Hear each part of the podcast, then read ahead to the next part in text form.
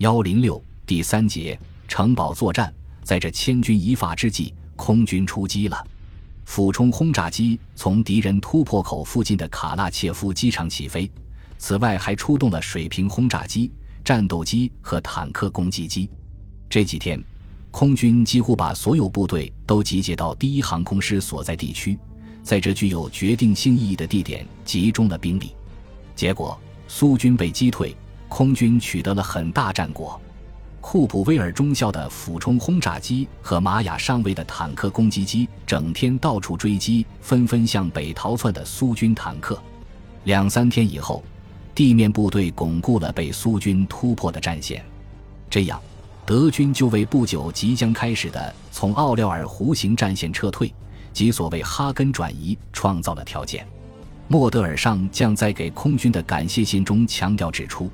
最重要的是，空军仅用空中攻击就打退了突破到德国两个集团军背后的敌坦克部队。从1943年7月19日到21日，在卡拉切夫，由于空军的努力，阻止了就其规模来说比斯大林格勒更大的悲剧的重演。这是德国空军最后的一次大规模作战。从此以后，空军就分散到东部战线各地。接着。新的任务越来越重，这个任务就是国土防空。经验与教训：一，一九四一年，在对苏联进行的闪击战中，德国空军几乎完全投入了直接或间接的支援地面部队的战斗。闪击战失败以后，空军理应把轰炸苏联军事工业中心的战略空战放在第一位，特别是当苏联以坦克、飞机和大炮为主的军工产量越来越大。对德军薄弱够东部战线开始构成威胁时，更应如此。德国从1941年到战败为止，共生产了2万五千辆坦克，而苏联同期的产量则是德国的六倍。二，在英国本土进行空中决战时，德国空军就曾深深感到缺少四发重型战略轰炸机。本来 T-177 式飞机可以用于战略轰炸。但后来因毫无道理的要求它具有俯冲轰炸性能，结果迟迟不能交付使用。一九四三年春的几次战略轰炸证明，使用当时拥有的 J 八八 T 幺幺幺式飞机轰炸苏联军事工业中枢地区，即使这两种飞机的航程有限，也会取得相当大的战果。但后来德国空军并没有这样做，而是一味地继续支援极为分散的地面作战。虽然德国在战场上取得了不小的战果，但是苏联的军事工业却轻而易举地弥补了战场上造成的一切损失，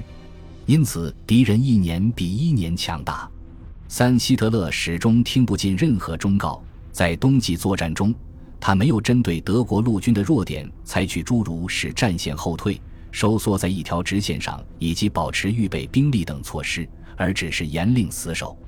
这就导致了战线混乱，从而给空军带来了新的艰巨任务。德国空军对被包围在迭米扬斯克的一个军实施空中补给获得的成功，反而造成了灾难。结果，当第六集团军1942年11月末被包围在斯大林格勒时，最高统帅部就误认为这次也可以依靠空中补给来支撑第六集团军。四七时。希特勒执意不准被包围在斯大林格勒的二十五万人突围一事，与能不能提供足够的空中补给这一问题并无关系。以第四航空队司令冯·里希特霍芬为首的空军前线指挥官们一开头就想尽一切办法向上级申诉，说明依靠空中补给来支撑一个集团军是不可能的。然而，希特勒根本未予理睬，有意识地让第六集团军做出牺牲。德国空军针对斯大林格勒的拼死战斗是在器材不足、经常遭到恶劣天气袭击的情况下进行的，而且还要同时与从地面直接袭击机场的敌人作战，这在战史上也可以说是屈指可数的悲剧。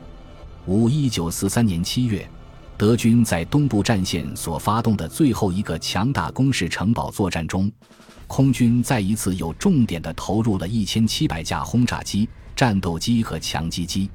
虽然也取得了若干战果，比如说仅从空中就歼灭了苏联一个装甲旅，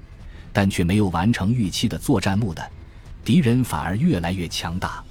后来，为了拯救战斗力日益衰弱的陆军，空军被迫把所有飞机分散到战线各地，直接支援地面部队。这对轰炸机来说，确实是一项绝望而又不能胜任的任务。